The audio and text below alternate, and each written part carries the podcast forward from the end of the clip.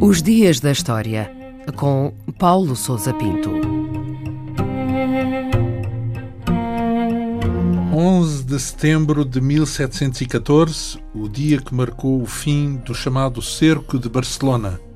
Na madrugada desse dia, a artilharia do exército de Filipe V conseguiu abrir várias brechas nas muralhas de Barcelona, o que permitiu às tropas sitiantes, comandadas pelo Duque de Berwick, lançar o assalto final à cidade. Após várias horas de combate, os líderes da milícia e as autoridades de Barcelona aceitaram um cessar-fogo e iniciaram as negociações com vista à rendição, que só se concretizou no dia seguinte. Chegou deste modo ao fim a resistência de Barcelona ao cerco das forças franco-espanholas, que durou mais de um ano.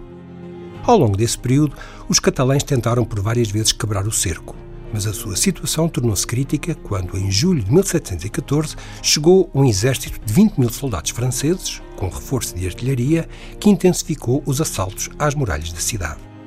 A queda de Barcelona assinalou a derrota da Catalunha no conflito que opôs a região ao novo rei de Espanha, Filipe V, da dinastia dos Bourbons, e marcou o encerramento definitivo da crise internacional conhecida como Guerra de Sucessão de Espanha.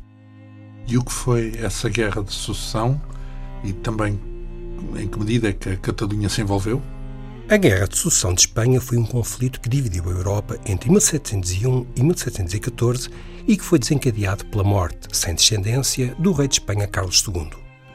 O principal candidato ao trono era Felipe, neto de Luís XIV de França, mas os receios de uma união franco-espanhola levaram várias potências a apoiar outros pretendentes, nomeadamente o arquiduque Carlos de Áustria.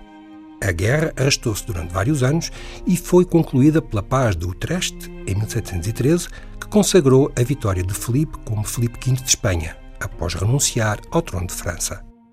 A Catalunha aclamou o arquiduque Carlos como rei, em 1705, perante o crescimento do sentimento antifrancês e os receios de que Felipe suprimisse as liberdades e a autonomia catalã. Na verdade, a Catalunha foi o derradeiro baluarte do partido de Carlos.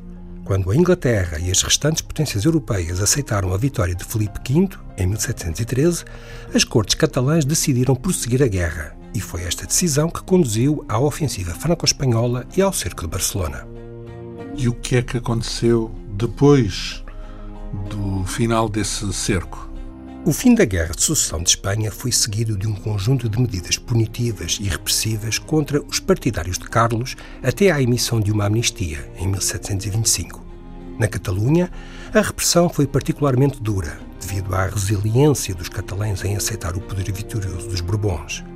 Os bens dos principais líderes e apoiantes de Carlos foram confiscados e várias figuras militares catalãs foram presas e executadas. Barcelona foi obrigada a pagar uma indenização e sujeita a pesados impostos. Foi aqui construída uma cidadela para manter a cidade sob controle militar e impedir novas revoltas. As constituições catalãs, o documento jurídico que garantia as liberdades tradicionais e a autonomia da região, foram abolidas e a Catalunha foi colocada sob as leis de Castela.